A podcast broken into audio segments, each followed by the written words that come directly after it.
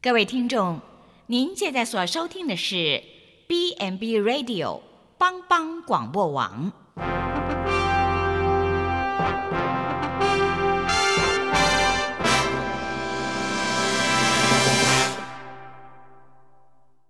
即将为您播出的是由李希昌主持的《由我照你》。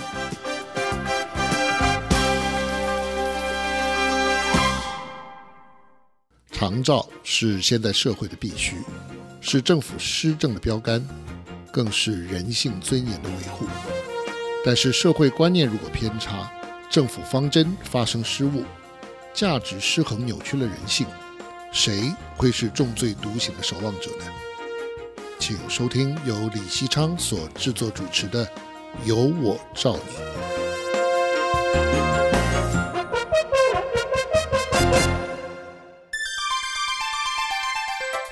在地老化靠居家，在台湾有许多家庭照顾者隐藏在社会的各个角落，他们可能是经济压力沉重的三明治族，上有老下有小，或者是蜡烛两头烧的职业妇女，甚至还有许多照顾者辞掉工作，全心照顾家人。照顾会带来压力。而且照顾的时间越长，压力越大。哦，提醒大家，照顾家人不需要孤军奋斗。社会文明的进步，应该要有一个专业的体系，哦，来提供协助。居家服务是台湾最早推动的长照服务。也是目前社会大众最熟悉的一种服务形态，但是大家真的了解居家服务吗？喜欢居家服务吗？很多人认为居家服务只是扫头咖，或者是把屎把尿，真的是这样吗？今天我们很高兴请到愚人之友基金会居家服务督导林杰平社工师来到节目现场，帮大家建立对居家服务的正确认识。欢迎收听《有我照你》。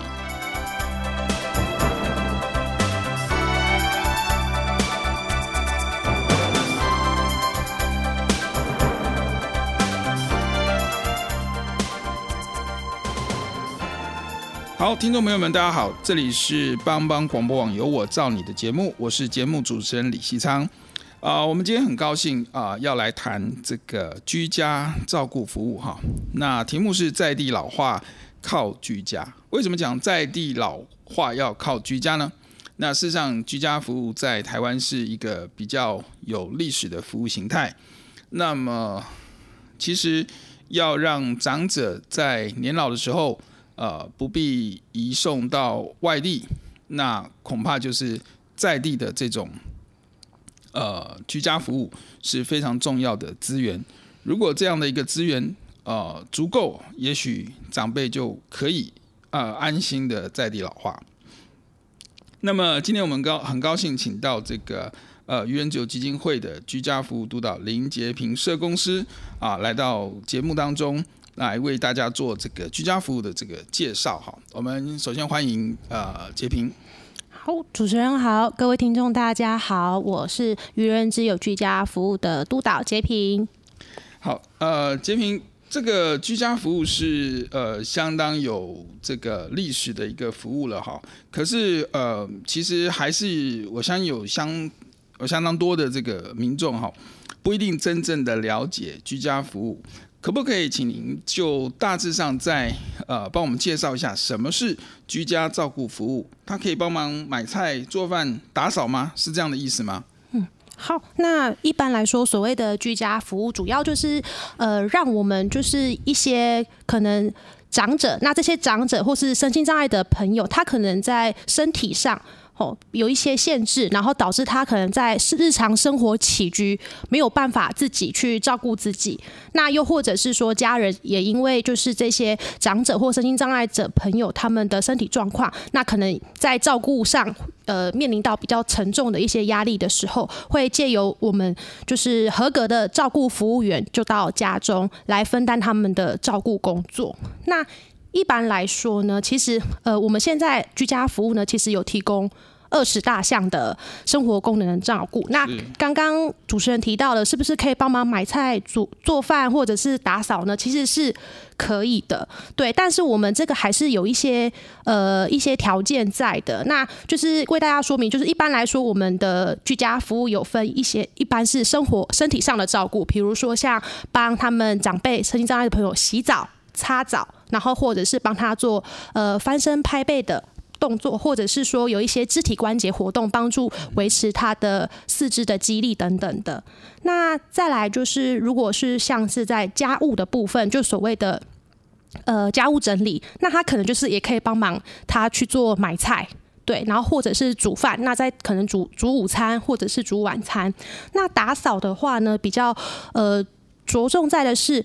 呃，我们的服务使用者他的一个日常的空间。比如说他的卧房啊，他平常会洗澡、上厕所的这个呃浴室等等的，那这个部分就是我们打扫的一个范围，这样。那也可以帮忙，就是呃有时候长者他或者是一些身心障碍朋友，他可能要有一些就医的需求，我们可以呃由我们的照顾服务员陪同他去医院，然后或者是说要去洗肾等等的，甚至带长辈出去外面散步，这些都是我们居家服务可以呃协助的部分。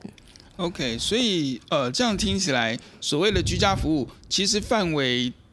当然大多数在这个居家的这个范围，但事实上您刚提到，就是说它也可以离开这个居家范围，比方说陪同就医，是呃，陪同散步，甚至陪同购物，对，哦，类似像这样，它其实也是可以离开所谓的住家的环境哈，所以。呃，并不是我们想象中那么局限，然后只有在家庭里面，然后只有呃这个呃身身体照顾的这个部分而已。其实它还呃蛮多元的哈。刚刚洁平督导提到的大概有二十项的这样的一个项目哈。嗯。那呃现在在台湾哈，我们也知道说居家服务虽然呃就是呃时间相当的久啊，然后又是到宅的一种形态是很方便。呃，但是我我们也听到，就是有蛮多种呃，蛮多的人去选择所谓的日间照顾中心这样的服务形态。我不知道居家照顾跟日间照顾中心有什么差别呢？那什么样的长辈适合居家？什么样的长辈适合去日照？可不可以请督导跟我们说明一下？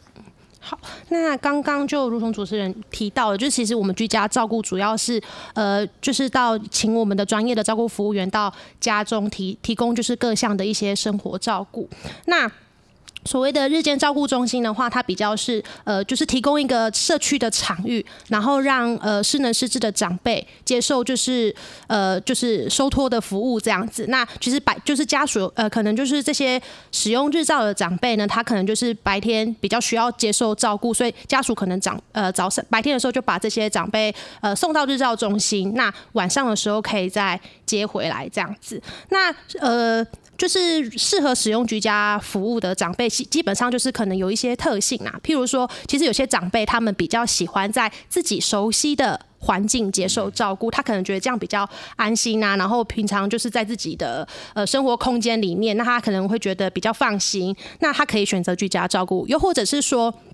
因为在呃家在家里有些。长辈他的因为身体功能的关系，他可能比较需要一对一的照料，更细心的照料，那他可能就不太适合使用日照中心，因为日照中心的长辈可能某种程度上他的在人力上的分配等等的，所以他可能就是照顾人力上的分配，可能就没有办法那么专心着重在一位长辈的照顾，所以就是可能会因为这样子选择使用居家服务这样子。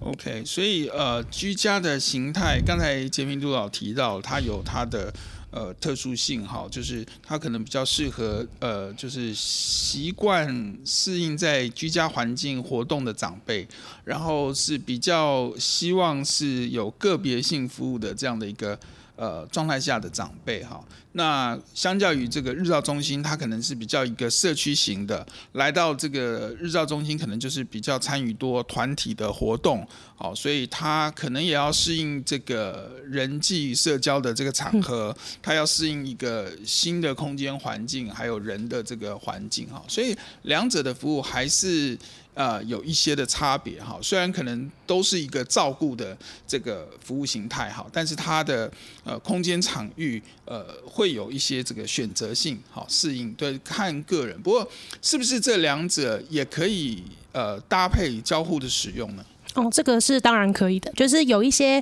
呃像我们服务的长辈，有一些可能就是选择。白天的时候，就是因为他可能自己很喜欢跟人家互动，然后也喜欢上一些课程。那他可能家属白天就把他送到日照中心，然后由呃日照中心的照顾服务员来去做协助照顾的部分。那可能因为他们日照中心大概傍晚大概三点左右就会陆陆续续把长辈接送回家。那这时候呢，我们就是会安排呃居家服务员在他回到家之后呢，再提供呃相关的照顾服务这样子。OK，所以这个其实是可以搭配使用的。好，所以呃民众如果有这些需求的话，诶，长辈偶尔其实在家，呃，当然也很好，但是可能他也需要适当的这个呃人际互动，一些不一样的刺激。那呃，如果有机会可以到日间照顾中心来，可能也是一个不错的选择哈。那让他的生活里面有多一些的刺激和变化。那接下来我们也想要请教哈，那居家照顾的这些呃工作人员，大概呃在这样的场域，我们看到的只有居家居服员，但是只有居服员嘛，在这个服务一个整体的配合里面，有哪些的人员参与？那他们又需要什么样的专业呢？嗯。好，那一般来说，我们呃居家照顾呢，其实是非常重视团队合作的一个一项服务。那一般来说，我们的呃居家照顾有有大概有两种两种类别的组成，就是一一一组专业人员，就是所谓的居家督导。那居家督导呢，基本上就是呃初步到呃我们的服务对象的家中进行专业的评估。那这些督导呢，其实是由社工社工背景的社工师。护理师或者是资深的呃居家照顾服务员组成的。那因为其实他们对于长辈或身心障碍者朋友的呃生理、心理还有社会社交这方面都有，这个各个层面都有一些蛮足够的认识，这样子，所以他们对于。呃，就是长辈的日常生活起居的需求会比较了解。那透过这样的一个初步的了解评估之后呢，我们会在呃派遣就是受训、受过专业训练的照顾服务员到家中协助长辈。就是照顾这样子，那这些照顾服务员呢，就是也是我们居家服务的一个核心的专业人员。那基本上他们在呃提供服务之前，必须要成为照顾服务员之前，必须要接受呃照顾服务员课程的训练。对，那这些训练就有包含像是在长照服务法规的认识，然后还有就是，诶，我们服务对象就是老人，还有身心障碍者朋友他们的身心理的健康，对，然后还有。针对他们的可能这个这个对象的呃老年人或者是心障伤身心障碍者朋友的一些常见疾病啊，还有急救概念等等的，还有一些用药安全，这些都有基本的认识跟训练。那其实我们的照服务员呢，在透过呃受过训练的过程当中，其实也有在一些实务操作的课程，譬如说他必须要学习如何去呃替我们的服务对象清洁身体，然后如何去做一个就是。呃，营养的卫营养又卫生的餐食，还有怎么呃去处理这些家务整理的部分。那当然，如果说有一些长辈呢，呃，他可能会有一些鼻胃管的的部分，那可能就是呃，就是我们居家服务员会呃会有协助做一个管管喂食的部分。对，然后还有一些简单的伤口处理，还有比如说如何使用辅具等等的，这些都是我们呃照顾服务员必须要受过的专业训练。是，呃，这样听起来其实好像真的不太简单，呃，但是过去的一段时间，呃，可能社会大众对居服员的呃印象，哈，就像呃，就会觉得说，哦，他就不过就是扫地的，那或者说啊，他这个把屎把尿有什么难？好，那我们现在怎么应该怎么样一个看待这些居服员的专业？或者是刚刚您提到的这个居家督导的专业呢？他们真的就是是简单上完课就可以就可以来服务吗？有有这么简单吗？嗯，当然，这个这个工作是我觉得我个人觉得是非常神圣，因为非常重要的。因为其实，呃，当受受过这些课程训练是基本的。那当然就是说，我们在现场，我们还是会因为这个也是我觉得也是蛮靠经验累积的一份工作。那到了职场，其实他们对于长辈，因为每个长辈跟每个身心障碍者朋友，他们生理、他们每个身体变化，还有他们的每个心理状态，其实都非常的不一样。那其实我们照顾服务员在进入现场的时候，我们必须要有很很敏锐的一个观察力，而不是说啊，我今天来就是单纯哎扫扫地，然后呃擦个澡什么就离开了。其实我们的照顾要非常的细心，比如说就算是一个呃洗澡的洗澡或者是擦澡的这个动作，我们在照顾服务员就必须要非常。的就是细心观察他可能身上的一些皮肤的状态，就是因为这些皮肤都是呃可能反映出就是长辈他的一些身身体健康等等的，所以其实并不是说我把呃今天到来这里，然后我把今天的呃工作做完就结束就离开，他必须要对于呃长辈还有我们的服务对象都要有敏锐的观察，还有基本的认识。那当他发现到这个服务有异状的时候，其实第一时间他就会打电话给就是我们的督导或是联络他的家属，那通知。他们可能长辈需要有就医的，就是去解决他这方面的一些问题等等的。所以其实呃，居家服务绝对是非常呃，就是这些照顾服务员是非常绝对非常重要，且必须要具备专业能能力的一群人。这样子是他们，也就是说，他们除了呃呃，基本上进入这个产业之前的一些呃之前的训练课程必须要学习之外，事实上。刚刚督导提到，是说他们在呃实务工作经验上的这个累积也是非常重要。也就是说，他们事实上还有所谓的在职的训练，一边在工作，一边也要呃继续接受一些这个专业的呃知识的这样的一个教育哈。那刚刚你好提还有提到，就是说呃这个居家督导的这个角色，好像是常常也介于这个服务员跟家属之间哈，那可不可以再多谈一下居督本身的这个呃，他的专业专业的这个呃挑战又是在哪里？嗯。居都基本上，我刚刚有提到说，它是由社工师、护理师跟资深的呃，就是照顾服务专业人员组成嘛。那基本上，它其实就是刚主持人有提到说，它的确是呃，我们跟家属还有跟呃我们服务对象的一个沟通桥梁。那基本上，它的角色主要在于就是说，因为像如果说督导他本身是有一个护理背景的话，他的确对于呃长辈他的一些身体状况，他会有第一时间的就是判断。那包含他的身体，还有他的用药等等的伤口处理这个部分，他一定是呃呃，就是有最敏锐的一个观察。那再来社工专业的部分，基本上因为他们对于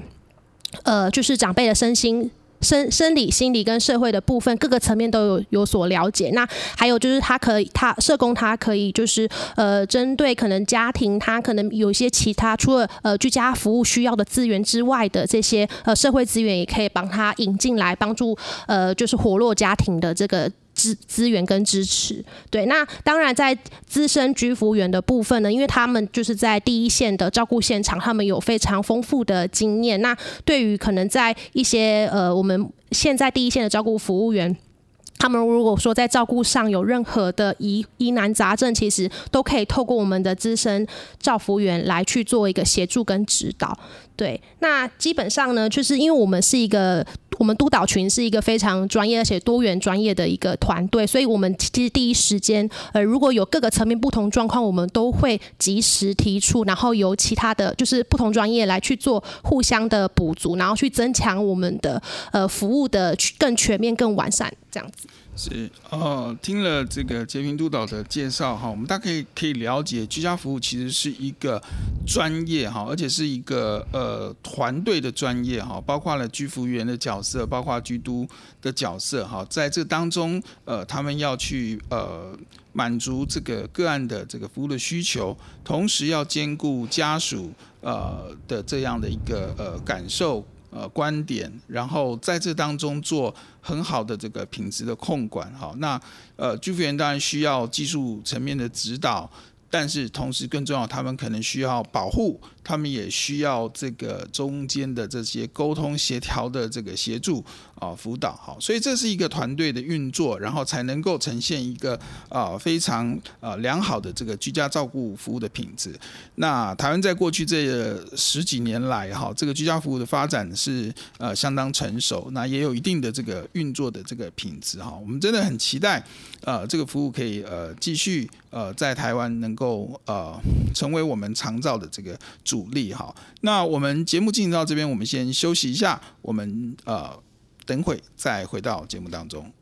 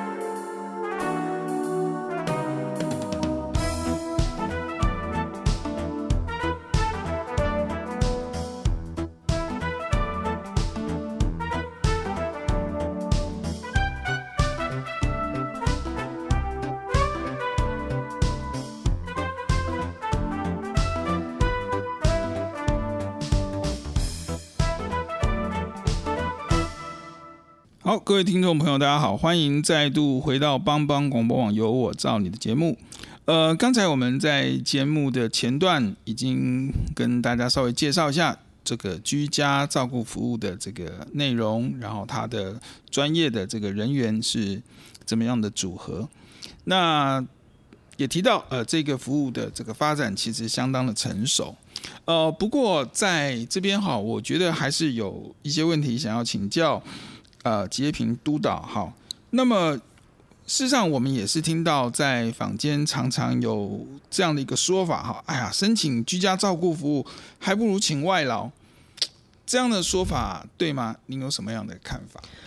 嗯，其实我觉得说，呃，一般来讲就是照顾服务的选择啦，无论是选择居家照顾服务还是选择外劳，我觉得没有绝对的好或坏。这个部分其实最主要还是在呃评估自己的可能一个家庭状况，或是长长辈的一个状况，然后了真正了解之后，再选择自己适合自己家庭的照顾方法而已。那一般来讲啦，就是我们知道的，像外籍外劳，所谓外籍看护的部分，它的优点其实就在于，呃，它可能可以提供比较长时间的照顾，比如说一天一整天，十二小时到二十四小时。那可能，呃，这样的话，家人可能不用担心说，哎，是不是没有人可以在家里照顾？然后可能再怎么样，就是都会有一个人可以在家里照看看着我们的呃长辈或者是身心障碍朋友这样子。对，但是其实，嗯。使用外籍看护的话，他可能还是会面临到一些呃问题啦。那其实也不能说真的是问题，就是可能真的只是，比如说因为外外籍看护嘛，他因为他是外国人，所以可能他会呃在语言上、文化上。可能就跟我们台湾就会很不一样，对，所以可能在这个过程当中，除非这个外籍看护他本身在呃来到台湾或者是在进到家庭之前，他已经对于呃这样的文化跟语言有有一定程度的熟熟稔熟识这样子，不然的话，其实大部分啊，大部分其实外籍看护他跟我们的呃长辈家庭很多时候都是有一些语言不通的问题，因为其实他们有时候呃外籍看护进来，他们可能学的是中文，可是其实我们长辈他会讲的是台语或者是原住民话，对，所以其实根本没有办法做沟通。那可能这样的关系可能会降低他们彼此之间的沟通品质。那可能长辈有什么样的需要，然后可能呃我们的外籍看护他也听不懂，所以他也没有办法提供一个比较及时的照顾。对，那再来就是说。因为使用外籍看护，你你来到就是等于是一个外国人来到一个家中嘛，那他可能对于这个环境也不是很熟悉。那当然，对于我们使用呃我们聘请的这个家庭而言，他我们也不是很了解这个人，那可能也会面临到呃可能就是在照顾的过程当中，哎，我们外籍看护他。因为缺乏，因为他可能就一个人到家中，他可能自己对于这个外籍看护，他可能也缺乏一些支持跟资源，他可能也会觉得，哎，我没有办法适应，然后我就跑掉了。嗯、对，那可能这样对于这个呃长长者的这个家庭而言，会觉得很错愕，然后甚至就是会可能会有一些呃人员上人呃财产上的一些损失。对，那再来就是说，因为聘请外籍外籍看护，他必须要在家中提供一个住宿的空间给他们。对，所以这个部分就会牵涉到，就是说你的家庭是不是有足够的能量来去呃请呃外外籍看护来协助照顾。对，那一般来说，其实说虽然说像。呃，回到我们常照的居家服务来说，哈，就是其实，在居家服务，它可能不像我们的外籍看护，它可以提供那么长时间的照顾。那我们的居家服务基本上是，呃，就是在我们长辈有需要的服务时间点提供照顾。譬如说，他可能在固定的时间要去陪同他去医院洗肾，或者是看医生，或是在中午的时间，或者是中午或晚上的时间帮他准备餐点。对，又或者是说，诶，有些长辈想要在傍晚的时候。呃，洗澡。那我们招呼服务员就是在傍傍晚的时候，特定的时间点到家中去帮长辈沐浴。对，那当再来就是说，因为我们居家服务员他是有受过专业的训练，刚刚节目前半段有提到，那他对于长辈的一些身体的一些状况，他都会有比较明，就是有一定程度的了解。那再加上说，再加上就是因为我们都同样都是台湾人嘛，所以在沟通上、语言上这些都是比较相近的。那可能对于呃。就是对长辈的照料啊，还有一些陪伴都可以比较到位。对，那这样子的话，其实我觉得在服务的选择上，就大家还是可以去思考一下，怎么样，什么样的服务比较适合自己。嗯，是，呃，一般人会觉得这个呃外籍看护好用哈，常常的想法就是他呃是二十四小时的陪伴哈，那随时随叫随到哈，那呃这个。居家的服务可能就是有一个时间的限制哈，呃，就是哦来了一两个小时，可能就就离开了。那所以会感觉呃这中间有差异，所以就觉得啊，你看这个呃半夜我睡觉了，这个醒了就叫外外籍看护，这个呃叫他起来来帮忙，好像这个方便性是是呃非常的好哈。但是可能也有另外一个议题，是不是应该注意，就是说。其实他也是人，他也需要休息。他其实并不是二十四小时哈。那在这个部分，我不晓得呃，杰斌有什么样看法？这是不是也是一个呃外籍看护人权的问题啊？那他其实难道外籍看护使用是没有限制的吗？还是他其实也有一个规范呢？基本上就是外籍看护，它的使用上还是会跟我们一般我们的劳工是一样，还是有一些呃基本的工工作权，然后还有还有还有他休息的权利的。所以其实我觉得家庭他在使用上，他不是无条件的，想要怎么样叫他做什么就做什么。其实有的时候呃，而且他的照顾不是说今天就是有需要就叫他。而且连家人都一起照顾了，这很有时候家庭是很多家庭会这样子，就可能他服务的不只是我们的长者或身心障碍者朋友，而是可能他就是这个聘聘雇主的小孩，对，就或者是要去帮他种田，就是有点过度的使用了这样的一个一个服务啦，对，所以其实这个就是刚刚主持人也有提到，其实这个还是有一些呃另外一个议题啊，就是所谓的外籍劳工的这样的一个呃工作的这个。权益等等的，对，所以其实就是也是要让听众朋友知道说，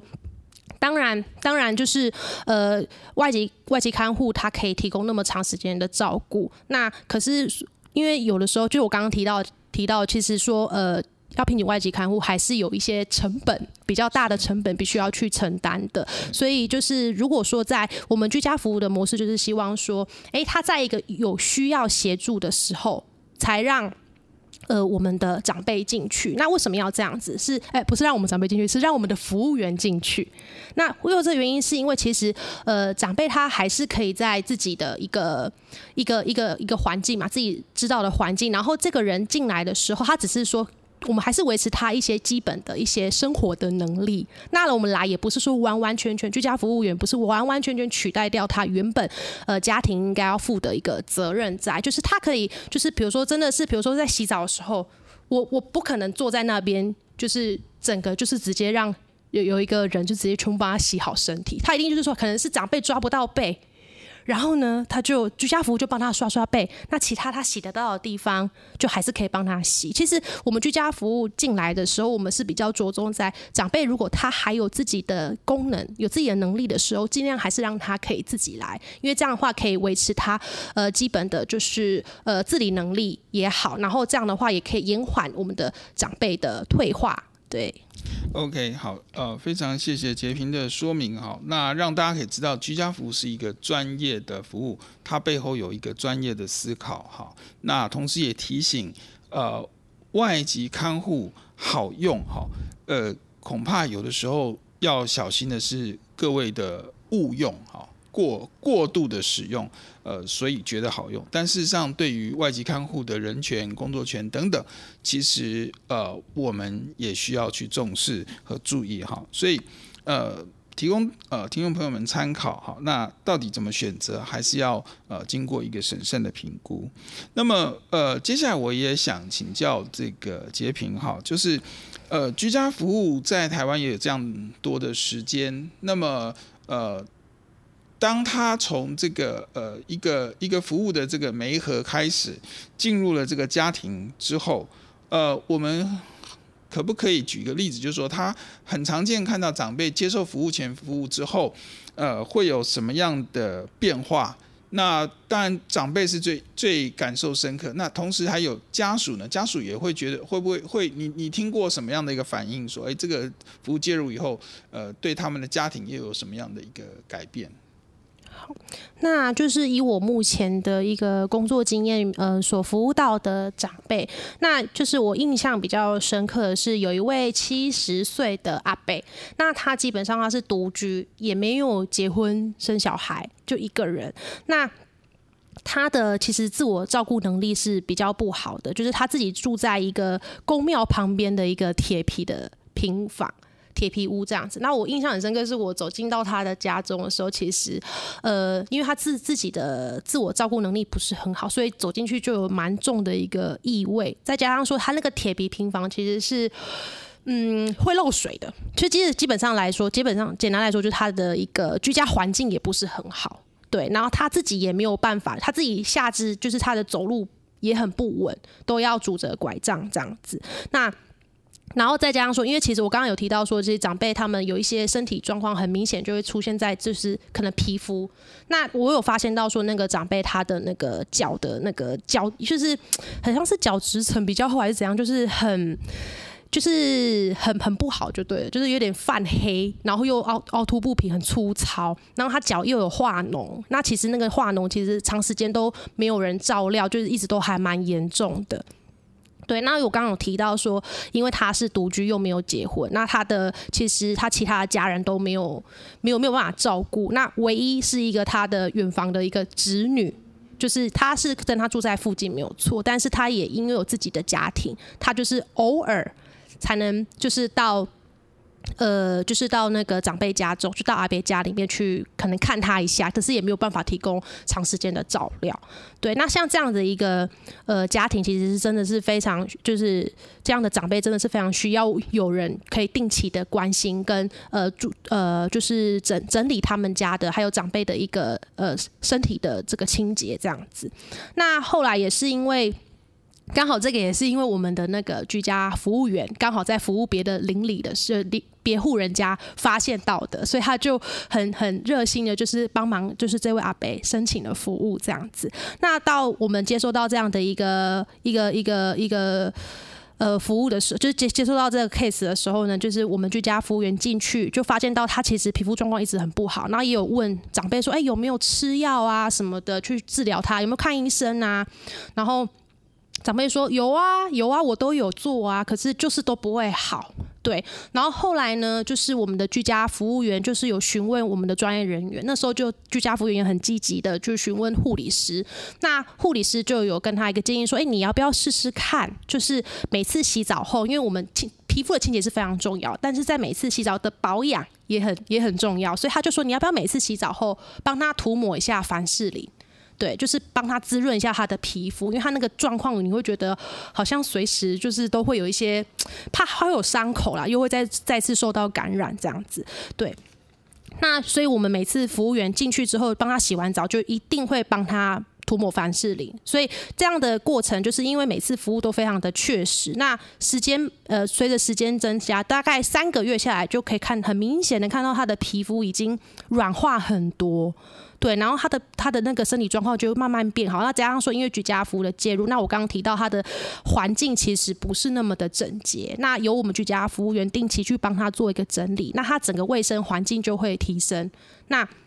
他的身体状况也慢慢的变得比较好，然后他原本长辈他其实也不太愿意去跟人家做互动，然后慢慢的因为他自己哎环境变好，那又有人定期来关心我，他自己其实也慢慢的去就是打开自己的心房这样子。那在在那个照顾上呢，其实居家居居服员也跟我提到说，他真的也觉得哎，没想到就是我们护理师的建议真的帮助到长辈做好皮肤状况的一个改善这样子。对，所以其实。这个是我印象当中，就是在长辈服务的部分有蛮明显的这个改变的地方。对，那刚刚主持人有提到说，呃，对于我们居家服务这样的一个服务使用，有没有什么样的一个看法？那这有我再举一个，就是举一个例子，就是说，也是我呃服务过的一个对象。那他们家也是比较特殊的，因为其实我们在呃服务里面有很多是所谓的双老家庭。所谓的双老家庭，就是比如说他可能是两位长辈，两位六十五岁这样六十五岁以上的长辈一起住在一起，然后互相照顾；又或者他可能是六十五岁以上的长辈老人家去照顾他。也有身心障碍的孙子女或者是子女，那我有我这样的我的这个服务对象呢，他刚好是一个有先天性脑性麻痹的一个一个一个男生。那其实他从小因为是先天性脑性麻痹，然后再加上说他的父母亲其实很早亲生的父母亲很早就已经分开了，就是没有人可以照顾，所以就是由他的阿嬷阿嬷来照顾他，然后其实。阿阿嬷从那时候开始知道说他有先天性脑性麻痹，又知道说他父母亲，因为他父母亲大概十几岁就生下他了，所以就是也没有足够的照顾能力啦。对，所以就是由他呃阿嬷一手把他带大。那其实你要想他从小然后带到他现在，其实已经二十几年了。对于这个阿嬷来说，他也已经要八十岁了。那其实他的身体负荷是非常大的，而且因为孩子，你可能小时候。还小，他还可以抱，可是慢慢的他长大了，然后他的体型变大，就是一个大人的时候，其实对于一个呃六十五岁以上长辈要去抱他，要去帮他洗澡、弯腰做做许多照顾的工作，对他们而言其实压力是非常大的，身体的负荷也是很沉重的。对，所以就是刚好他就是在呃五年前有申请我们的居家服务，那居家服务进去之后，也是帮他做一个。呃，身体的清洁，因为这个是比较需要比较大量的，就是有移位的动作，那就是由我们照顾服务员来去做协助，帮他到浴室去做洗澡。那其实对于呃我们的我们的这个这个诶、服务对象来说，就是很难得可贵，可以在洗澡的时候可以放松，很舒服这样子。对，然后再来就是说，因为我刚刚有提到，我们其实我我们的服务其实是呃蛮全面的。那我们后来呢？因为其实这位这位服务对象，他因为从小到大就是一直都因为身心障碍的关系，他很少跟人家互动。那也因为这样，所以我们的一相关的就是专业人员，比如像个管师，他就帮他媒合到呃身心障碍的日照中心，对，去做，就是白天的时候就去参加活动，对，然后傍晚回来的时候就有我们服务员来提供照顾。那长辈他自己也有跟我，就是照顾他的阿嬷，就有跟我讲说，其实这样子就差很多，就是有有人进来帮忙，他就。就是让他的身体，就是还有一些时间，就是可以可以获得喘息的，获得一个休息的机会。那他这样的话，他白天可能还可以在有时间在家里打打零工，对。然后就是因为我们的服务对象也都还在家嘛，那他也很安心、很放心的，就是就是这样照顾。因为其实照顾是一个非常呃长时间的一个算是。这个长时间的过程啊，对，那其实呃有我们的居家服务进去，那也可以帮助呃这些家庭可以获得一个比较呃安心，也比较可以有比较更轻松的，就是不能说轻松啊，就是稍微比较没有那么紧张的去面对照顾工作这个议题，这样子。是呃，谢谢杰平的说明哈，我们大概可以了解了哈。呃，至少在呃，其实这个社会越来越多所谓的独居的老人了哈。那呃，没有人去关心跟发掘的话，也许呃，就好像在一个角落里面不会有人知道。但是当我们的这个居服介入之后，你就会发现说，哇，原来还有这些的人有这些的需要，而且呃，当服务介入以后，他的呃生活有品质上就有很大很大的改变哈，啊，不但是身体的健康，那连这个周围的这个环境、公共卫生等等都做了提升，甚至他自己的自信心，他自己的这个嗯。社交的这些的想法也都改变。那另外一个就是说，当居家服务介入，对于整个这个呃，对于家属哈，家属呃都有很大的帮助。家属得到一个很好的一个喘息的机会，他可以呃放轻松，可以暂时的去卸下这个照顾的这个压力哈。那可能对于整个的这个生活、生命的品质哈，也都啊产生了这个呃非常大的一个。帮助哈，所以我想居家服务是一个呃，应该可以说是一个非常成熟也呃非常实际的一个服务了哈。那我相信呃这个结冰督导应该会呃推荐这个大家居家照顾服务哈，呃应该是一个值得去呃使用好尝试的一个服务。不过我们也知道现在呃这个台湾还是有。蛮多的这个呃家庭或者是这个需求者哈，还是会想到说要把长辈送到机构啦，或者是呃这个有时候为了这个子女工作就业的这个方便，也许就把长辈带到邻近的这个呃养护机构啦，来来做一个照顾哈。那呃这边想请教洁平社工，您觉得您会怎么样的建议？呃呃。呃，使用居家的服务呢，还是用呃这个跟着子女的这个工作的这个环境的就近的这个机构式的这个服务呢？你可不可以让我们的听众朋友了解，应该用什么样的一个观点来做一些服务的选择？我的意思是说，呃，考虑的是子女，当然子女的这个工作需要也是很重要了哈。但是像您刚提到的这个。长辈事实上他虽然是独居，但是有居家服务介入，就似乎好像也可以成为一种形态，不一定非得要离乡背井、离开在地的这个环境，是不是这样？对，就是因为基本上我刚刚有提到，就是其实呃居家服务它的比较大的特性，就是在自己的熟悉的环境里面去接受照顾嘛。那其实。呃，对于对于长长辈而言，其实我觉得有很大的特点，就是长辈他们很多时候也因为年纪大了，他们其实比较能够觉得自己在自己的一个熟悉的环境也会比较安心。对，那其实像这样的一个服务特性，就是如果说你把长辈送到机构，可能有些儿女会觉得说，啊，就是我就送到机构啊，然后。偶尔，偶尔就是有空，就是周末有空的时候再去看看他。可是对于长辈而言，他可能在心理上，他可能会是非常惶恐的，因为他可能要存在，就是说，第一，他是他如果是机构的话，是他一个比较陌生的环境。那再来，他可能再来就是他可能会心里会觉得说，哎，我是不是被我的家人抛弃了？可能有的时候长辈也会这样的的担心。那其实，其实我觉得我们人都有自己的一个。生存权，他会有自己想要的生活的样态。那我们并不需要说，就作为儿女，我们其实也要呃，就是去为我们的长辈想一想，就是说，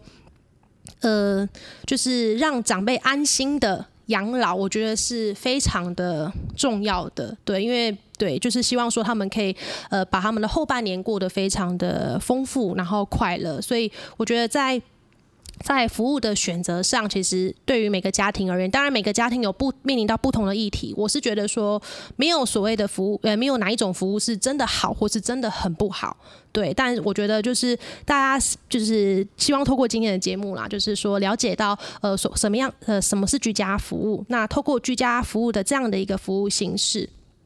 然后来去找到属于就是自己家庭的一个照顾的方法。对，然后也是希望说，呃，透过这样的节目，可以就是让各位听众可以呃更清楚我们这样的服务内容。嗯，OK，呃，希望听众朋友们呃真的能够认识居家服务，也信任居家服务。呃，他的确是呃。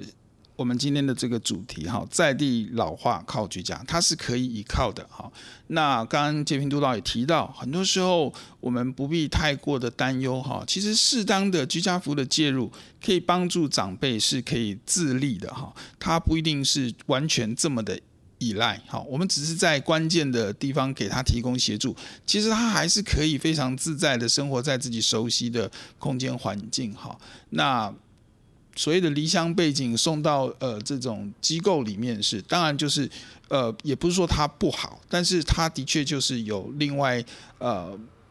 离开这个家庭呃熟悉环境这样的一个一个问题哈。那我们不要把它当成是第一的选择哈。我想很多的听众也许会第一个选择啊，我家有这个问题了，赶快把它哪边有机构，赶快把它送过去。呃，我想这个可以呃多多的思考，呃多多考虑。多多的认识居家照顾服务，它的确是一个可以信赖的一个服务形态。那今天非常谢谢各位听众朋友的收听，呃，欢迎大家下周同一时间继续收听我们啊帮帮广播网有我造你的节目。谢谢大家，我们下次再会。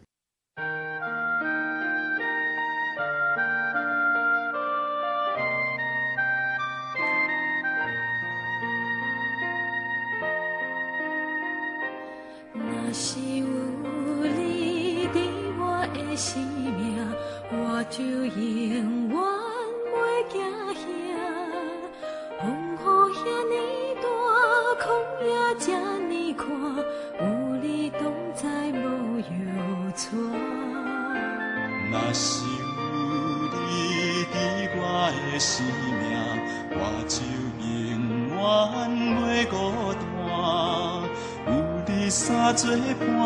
甲你斗阵。充满温暖的微光。爱最。